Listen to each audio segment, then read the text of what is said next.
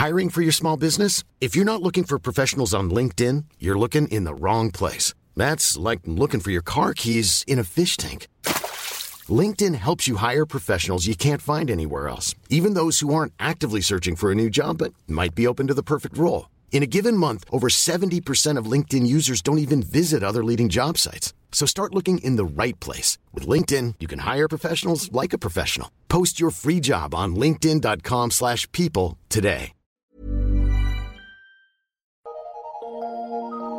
Eu sou Mário Persona e essas são as respostas que eu dei aos que me perguntaram sobre a Bíblia.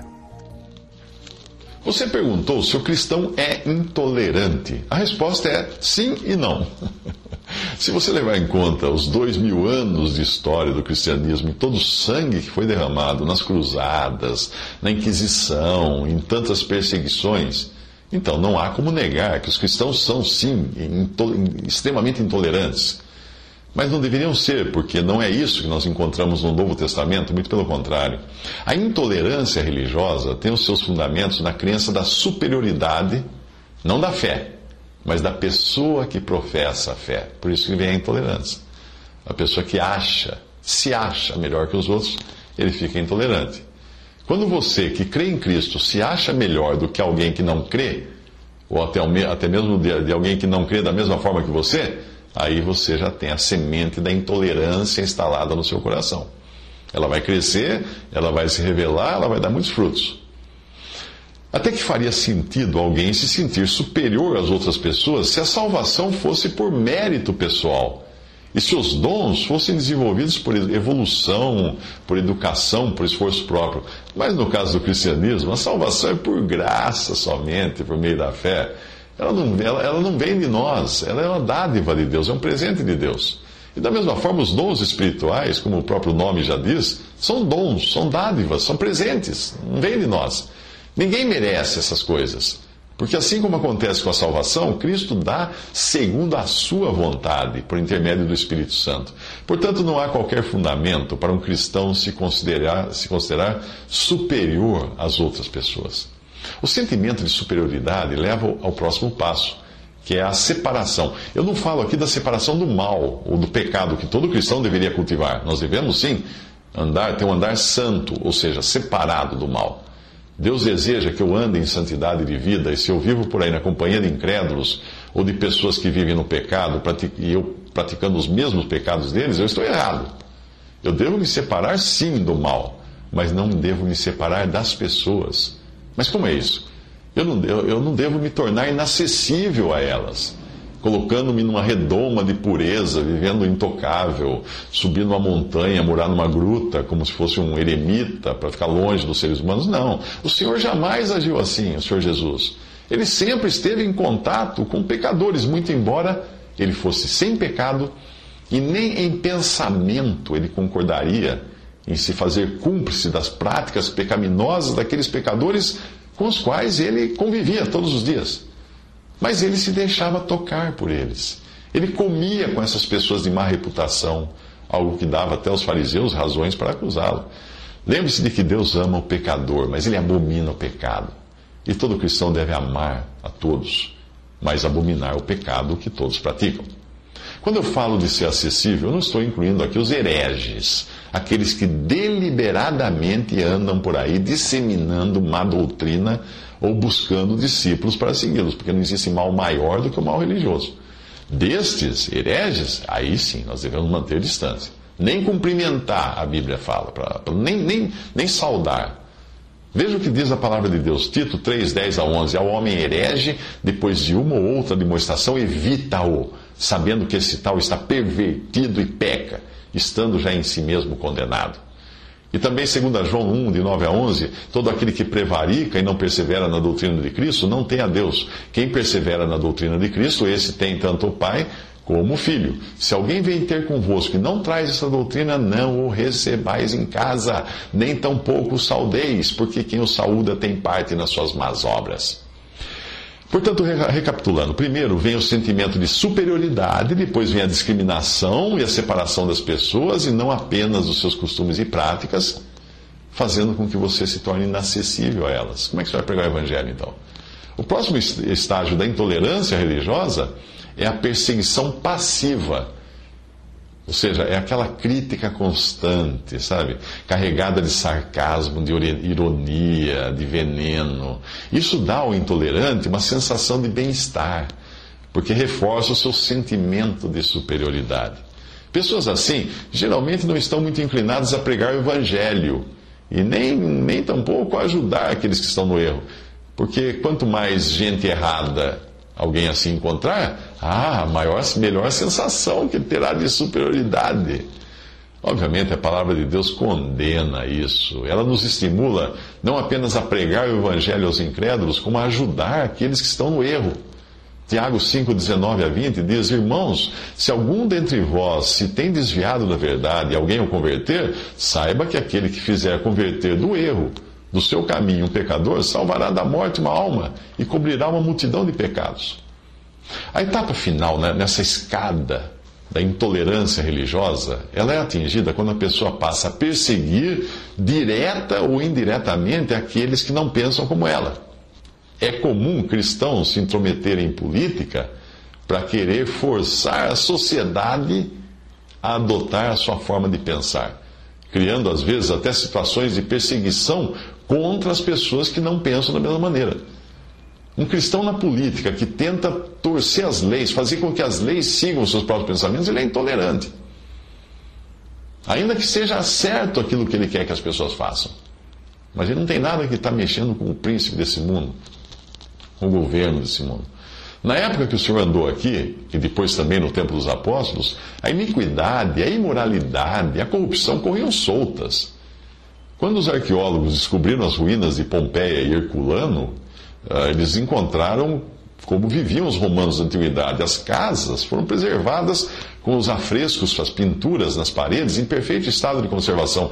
E as cenas nas paredes de muitas casas, casas de família, mais pareciam manuais de sexo, segundo os padrões dos nossos dias. A imoralidade fazia parte da vida normal dos romanos. Se hoje pedofilia é crime, naquela época era comum homens ricos comprarem meninos para usá-los como escravos sexuais, dentro da casa, da família. A prostituição era aceita como uma alternativa para o casal, para o marido e mulher, caso um deles estivesse indisposto, e nós sabemos que em muitos países do Oriente isso também fazia parte da cultura até há poucos anos, se é que ainda não faz. Prostituição, sim, adultério, coisas que nos chocam às vezes Uh, outras culturas era normal isso. O homossexualismo também era uma prática normal entre os romanos. Se hoje nós nos espantamos com abortos, os romanos viam com naturalidade não apenas abortar, mas também abandonar bebês ao relento, caso eles tivessem nascido com algum defeito, ou se fosse uma menina, o primeiro filho, uh, ou simplesmente nascesse na hora em que o casal não desejasse o filho. O que, que eles faziam? Jogavam fora. Antes que você se, se espante com isso, saiba que algumas tribos brasileiras ainda praticam infanticídio sob as vistas grossas do governo que prefere não interferir nos costumes nativos dos índios.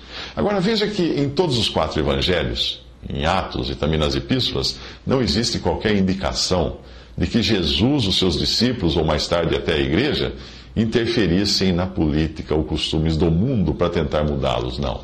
Você não vai encontrar isso na, no Novo Testamento, ou na, nas, em Atos e nas Epístolas. Obviamente, quando uma pessoa se convertia, ela passava a viver debaixo de outra atmosfera, né? e aí sim os seus costumes deviam mudar.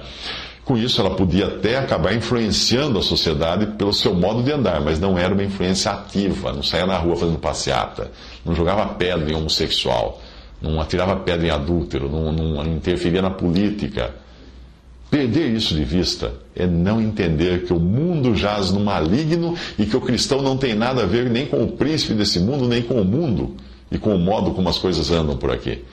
Não haverá jamais um mundo melhor. Esse mundo aqui não vai melhorar nada. Não vai existir um mundo mais seguro, mais honesto, mais puro, antes que Cristo volte para estabelecer o seu reino. Era ilusão pensar. A nossa, a nessa etapa de, da intolerância, o cristão pode até se achar investido do poder divino sobre a vida e a morte. Nos Estados Unidos é comum casos de cristãos chamados fundamentalistas assassinando médicos e clínicas de aborto. Isso aconteceu e acontece. Eu vi um pastor numa entrevista num jornal da CNN ou da Fox News, eu não lembro bem, ele dizendo que apoiava o homem que matou o médico que praticava o aborto. Ele alegava que o médico estava matando crianças inocentes, então ele precisava ser morto para pagar por isso. Na falta da ação da lei, alguém precisou tomar uma providência. Esse é o pastor dito cristão, apoiando uh, o assassino de um médico.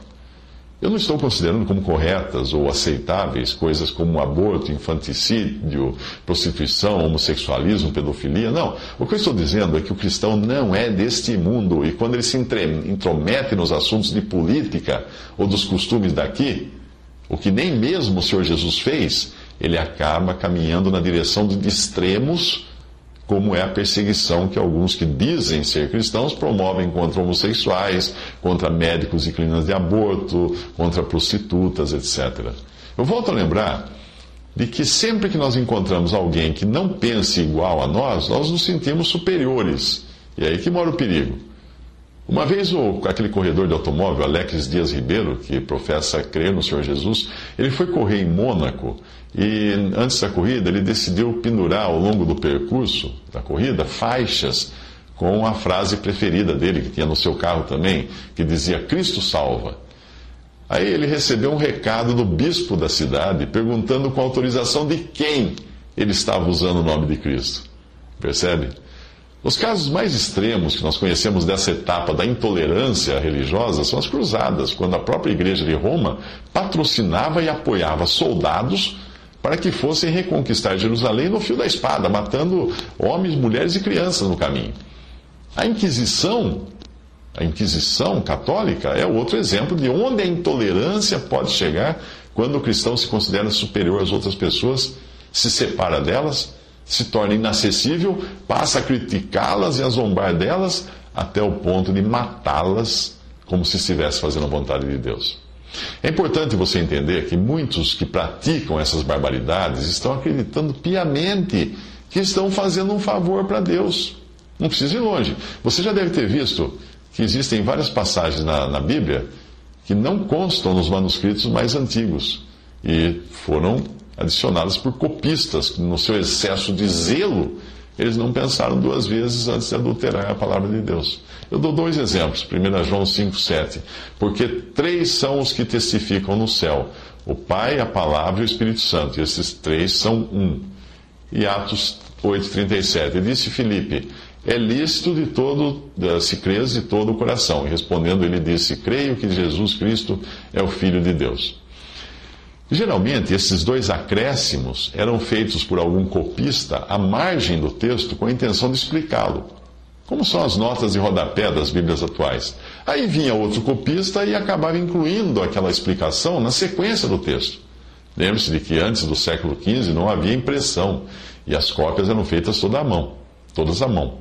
E muitas, muitas das ações de intolerância, intolerância religiosa começam com as, a melhor das intenções mas o excesso de zelo também leva ao erro.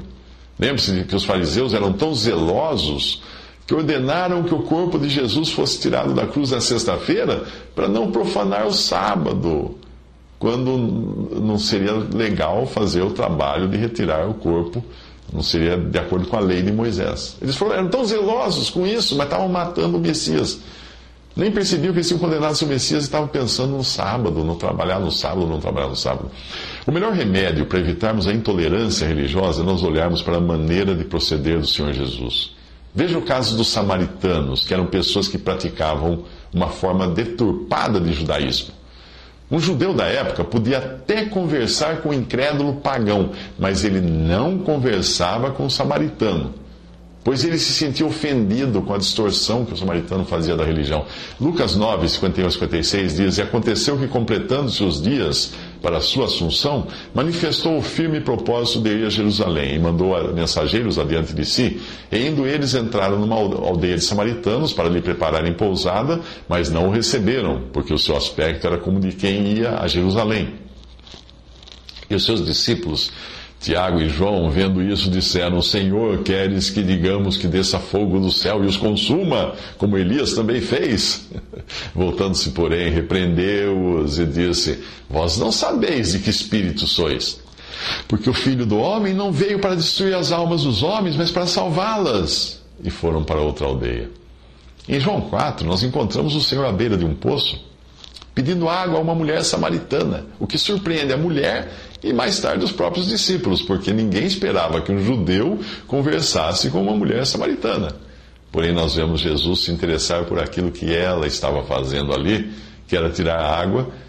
Nós vemos ele colocando-se humildemente na condição de um necessitado, criando uma relação de empatia com a mulher, oferecendo a ela uma alternativa melhor que a água que ela tinha, oferecendo a ela água viva e indo pouco a pouco até fazendo com que ela revelasse a sua própria vida devassa. Ele não se isolou, ele não se tornou inacessível à mulher, ele não chegou a ela de queixo erguido, apontando o dedo, ele não zombou da sua vida devassa, nem ameaçou ela com fogo e enxofre. Ele foi em amor, ele ganhou o coração dela. Tanto que em outra passagem ele conta uma parábola do homem ferido e caído à beira do caminho, desprezado pelo sacerdote, desprezado pelo levita, porém socorrido pelo samaritano. Sabe quem, sabe quem representa aquele samaritano da, da parábola? que, aquele que salva o homem, cura suas feridas, carrega ele para uma estalagem, paga a sua estadia ali. Sabe quem é aquele homem? É o próprio Senhor Jesus, que não deixou de nos salvar, apesar da nossa condição lastimável. Se nós olhássemos mais para o modo como o Senhor andou aqui, nós teríamos menos problemas com intolerância religiosa e mais amor para com os perdidos.